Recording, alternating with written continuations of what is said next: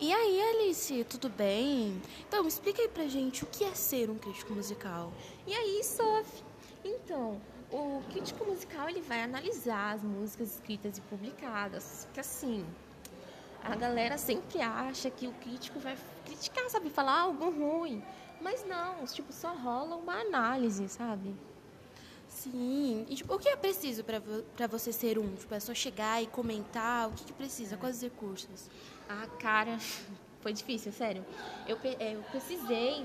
É, é preciso ter compreensão musical sobre estética, estilo, dinâmica e harmonia. E tem muito outras coisas. Eu não vou nem ficar citando aqui, senão eu vou falar por muito tempo. É muito difícil. Sim, também tem a questão do respeito, né? Que você tem que respeitar aquilo Sim. que o cantor ele quer passar uhum. através da uhum. música. Respeitar o estilo musical, as culturas. Sim. E como faz para ingressar nessa área? Tipo, tem algum curso que você precisa fazer, alguma faculdade? É, é, como eu falei, é raro, né? Não tem uma faculdade que você faz assim, ah, eu quero ser crítico musical, vou lá e faço essa faculdade, esse cursinho. Não. Você tem que, você, por conta própria, procurar. Eu precisei de uma licenciatura em Ciências e Tecnologias do Som e Ciências Musicais e musicologia.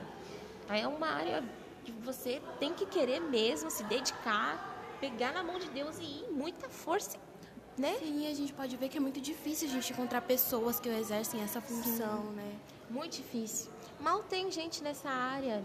Crítico musical, onde você já viu, você fala assim, ah, meu vizinho é crítico Sim. musical. Não é uma coisa como que a gente ouve no nosso dia a dia, né? Uhum. Então, muito obrigada por você ter disponibilizado esse tempo pra gente, nada. ter ah, explicado. Quem sabe um dia eu não volte aí, né?